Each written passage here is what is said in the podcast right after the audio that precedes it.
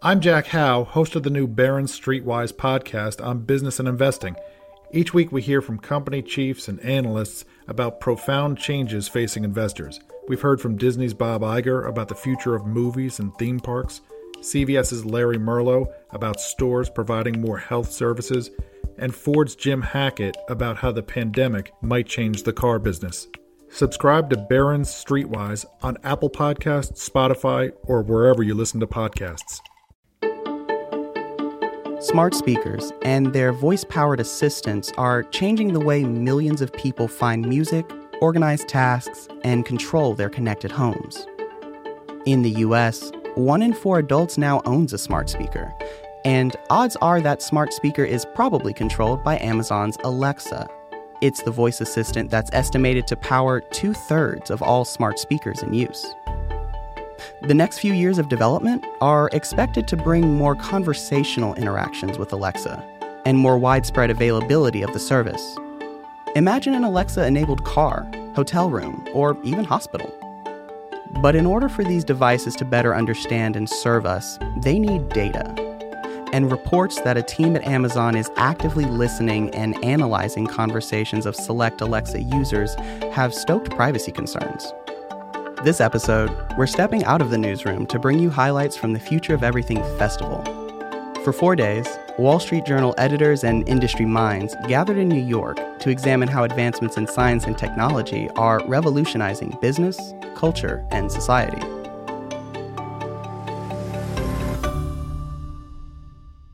Rohit Prasad and Toni Reid lead teams at Amazon focused on improving Alexa's user experience and the underlying artificial intelligence that makes it all possible.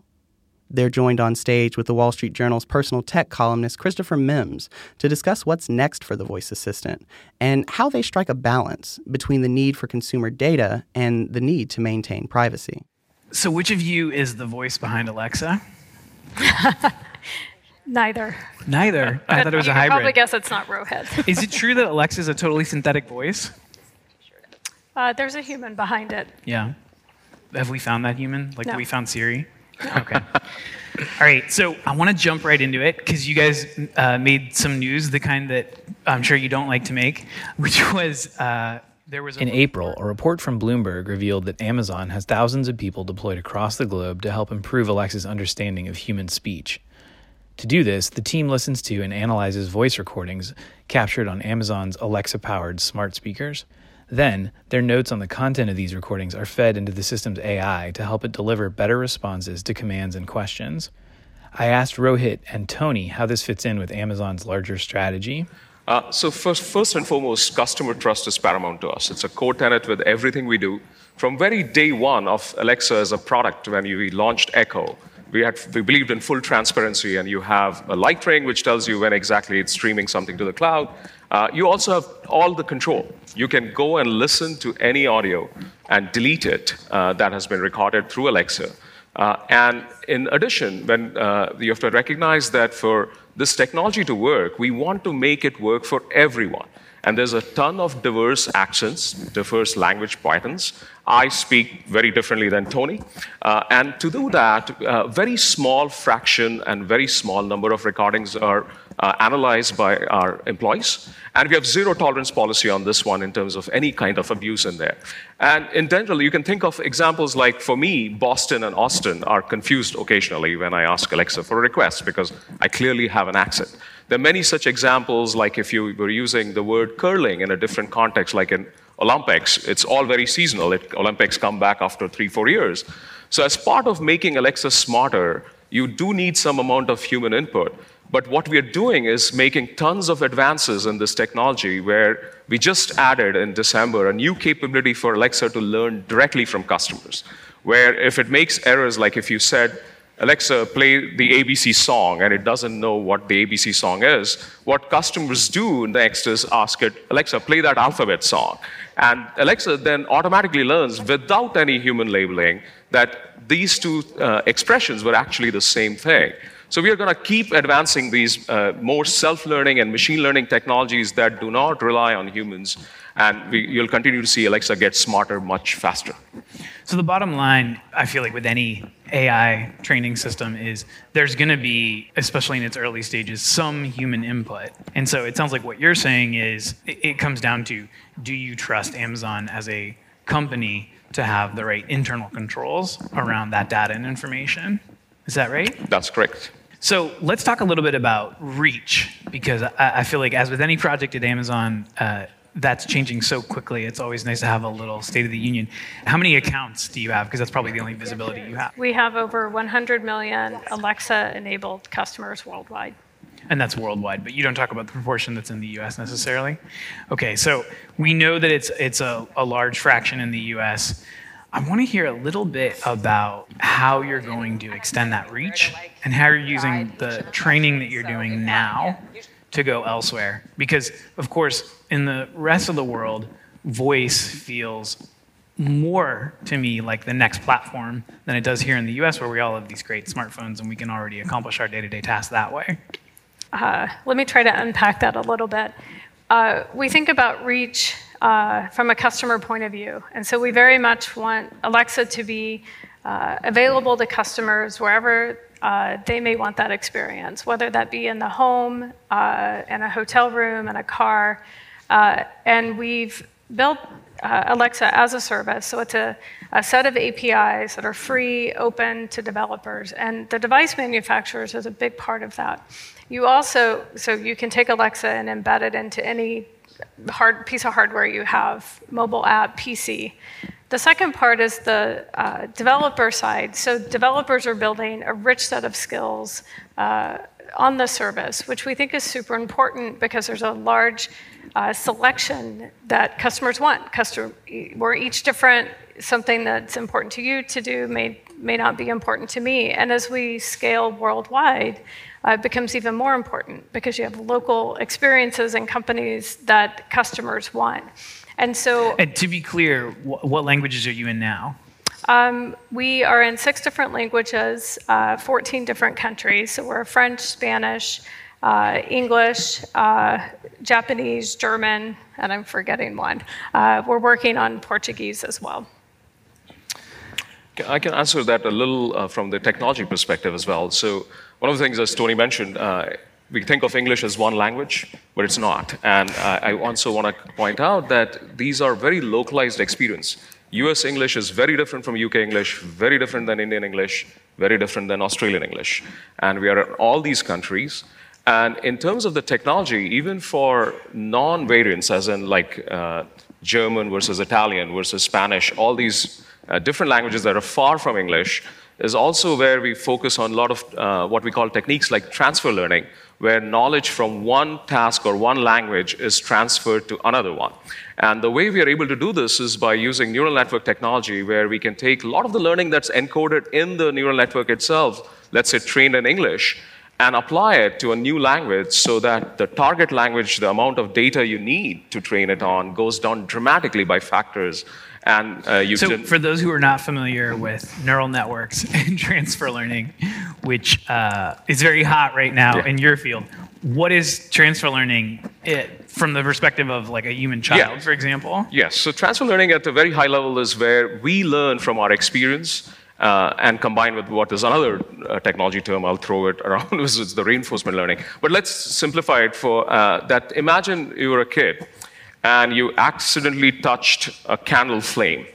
Uh, then you're encoding yourself in saying, oh, I'm not going to touch something that looks yellowish in color and is flickering a bit, which means if you won't touch a lamp's light bulb, uh, because you've learned that knowledge and you're applying it to a different uh, environment or a different task, and that we do a lot with the combination of uh, reinforcement learning as well, that we then change our mental model because then you touch a flower and then you say, okay, that doesn't, uh, doesn't burn my hand. So this is the kind of learning that is, uh, we as humans are great at, and AIs are still in their very first innings in these. So right now, when you train an AI, you're training it for a very specific task generally, and this is to make the AI uh, able to generalize to related tasks. Exactly. So we are already starting into uh, where, uh, let me give you a very concrete examples. There are thousands and thousands of developers who are building what we call skills on Alexa. Uh, we just launched a capability where if you were uh, uh, teaching Alexa a skill on, uh, let's say, restaurant food ordering, then the next stage is if you wanted to have recipe skills, it becomes easier because Alexa has learned through the neural network technology uh, things about food items. Now, re- questions regarding recipes are much easier because we already learn the linguistic patterns and the request patterns and what the names are uh, of food items in one domain, which we can now apply to another by leveraging that exact model and, of course, the data that is associated with that. Again, with almost no human supervision. So, speaking of skills, uh, what are the most popular ones right now, first and, and third party? And what are people actually doing with Alexa these days besides playing music? Uh, music is still a very popular one. Smart home is huge. Uh, it was uh, a, a, an experience that took off very early. Uh, we found that it was greatly simplifying for customers. It still continues to be very popular. Uh, other skills are some of the, um, actually, personality is quite popular. Uh, these are you know, jokes and some of the fun factor. People have really personalized Alexa. Uh, some of the others, games. Uh, games are very popular. Jeopardy is one of the top skills, uh, and trivia. Uh, but people are finding, uh, you know, there's a lot of utility and timers and alarms and reminders and lists and shopping. And so, what's important when we think about the experience is that we we really work on all the things that a customer is going to want to have added convenience for in a given day. We think a lot of a day in a life of a customer. Mm-hmm. And how do we think about making that simpler and easier? And so some of these skills that we launch are. Uh, may seem really narrow, but they're highly, highly used. They're very popular. What's an amazingly narrow skill that gets used? Music alarms. Musical what? Alarms. Alarms. Yeah, so wake up to music. Ah, I didn't know my Alexa could do that. Yeah. and so, and then we have this capability with routines so that customers can start to customize. And so you can actually start to link things together to say at 7 a.m., start playing the weather and then my local news provider. And that just happens automatically. And so it's delightful because it's actually even less work for me because it happens automatically. In terms of smart home, uh, I feel like I've seen the rest of Amazon capitalize on that uh, in terms of uh, these Alexa compatible. Uh, it's a piece of branding now. This Alexa compatible smart plug, for example. Um, could you give me a little insight into how that strategy came about? Do you collaborate at all with the folks who are responsible for creating these additional gadgets? And you say, hey, there's people love smart home, like let's make more of these plugs, or how does that work? Yeah, we do. The, the way we think about uh, building our devices, you'll find a lot of times we'll build our own devices or we'll partner with someone. But really, the underlying piece that we're working on are the SDKs.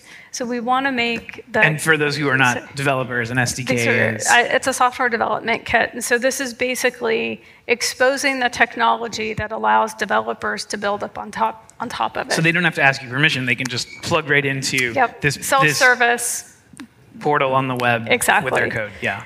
And so for us, we do this because some of them we've built ourselves, microwaves as an example, right. because we had to solve. How are those microwaves selling? I had completely forgotten about it.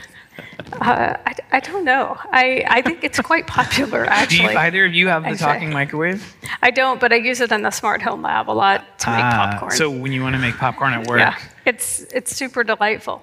But the reason why we do that is so that we can actually work through some of the really hard technical challenges uh, as we're building out these uh, SDKs or So the microwave APIs. is a means to work through the hard technical challenges. Yeah, and so we do that, and we when we announced it, we launched it with a, a set of APIs, and now we're looking forward to others building on it.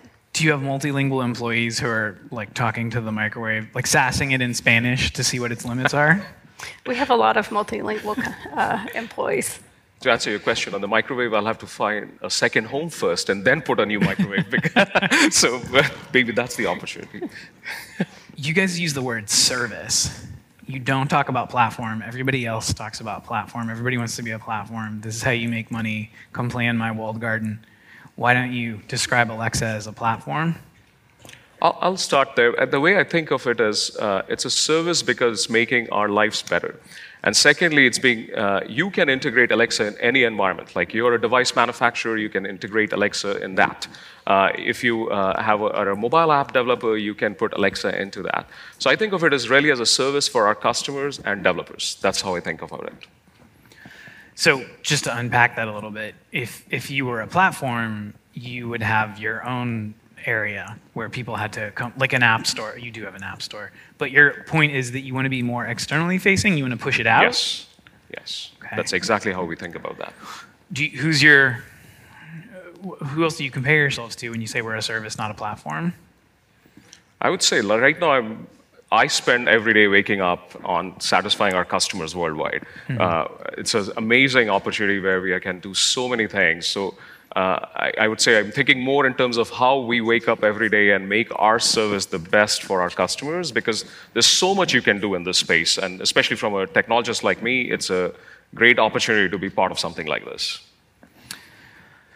When we think about uh, the level of trust required to put a listening device in our home, obviously, for millions, 100 million households, you've already earned that level of trust.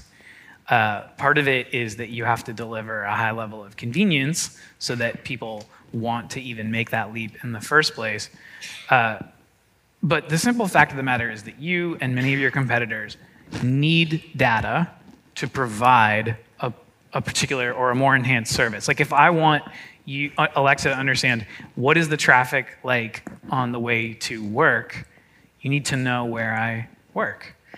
How do you uh, balance uh, or, or, or put guardrails around the need for that data versus the need to maintain privacy in a world where that data was, unless we were living in some sort of authoritarian country, it's never been in anybody's hands before.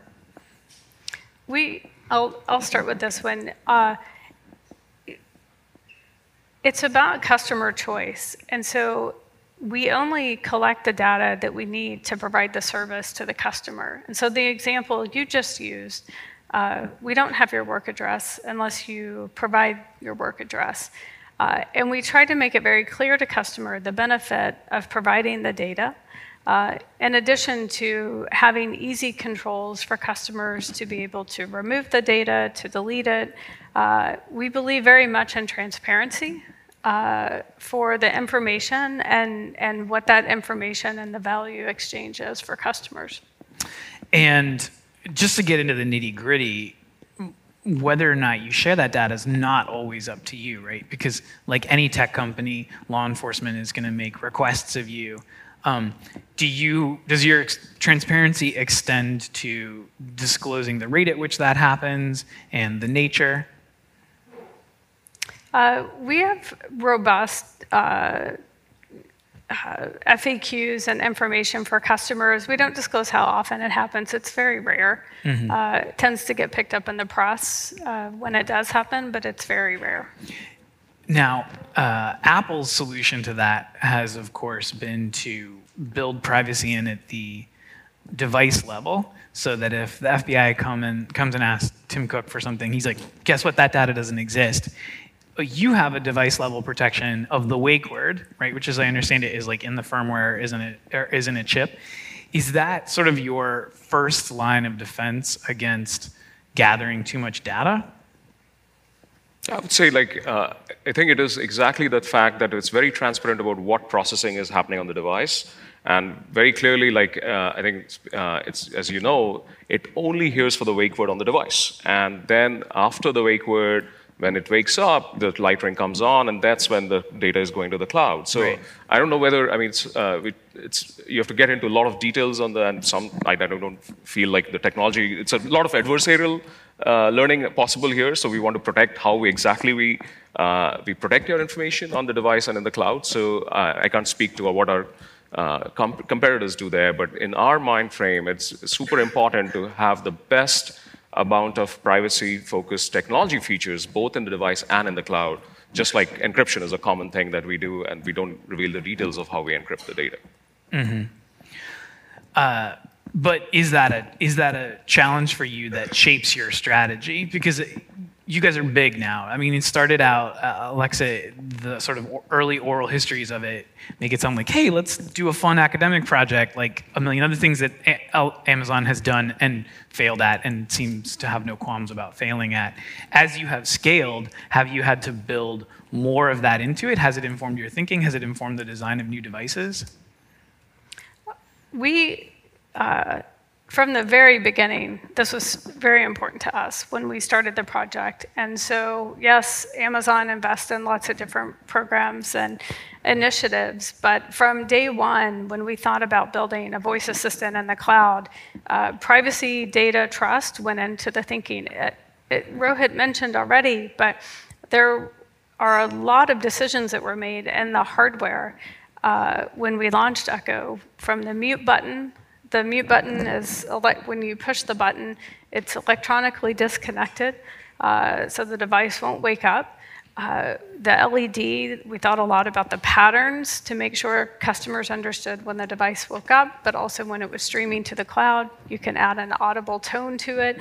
And the list just goes on and on.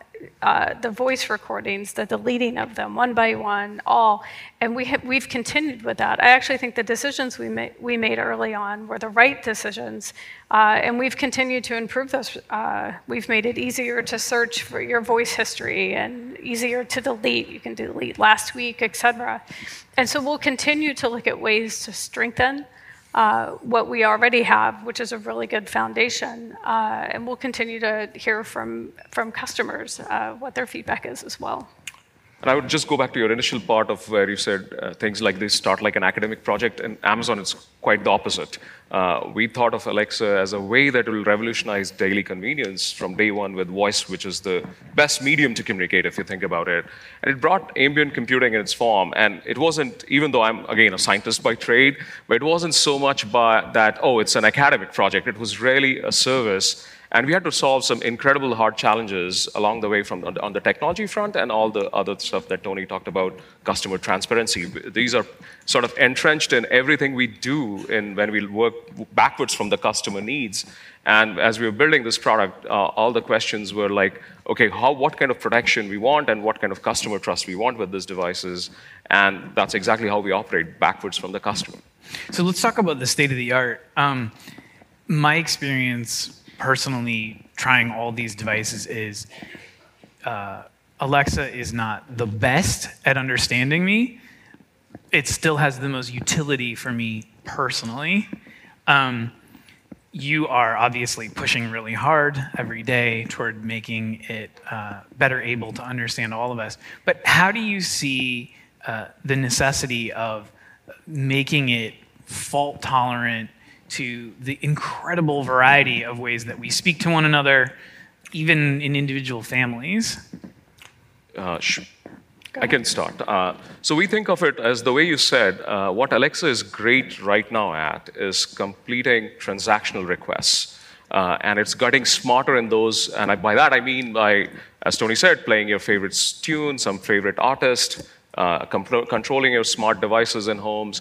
And the amount of skills it has is massive. We, uh, we have the largest skills possible in the world right now. And, uh, but the next few years, I think you'll find Alexa add more and more utility, more and more functionality, uh, more and more fun, because that's an important aspect.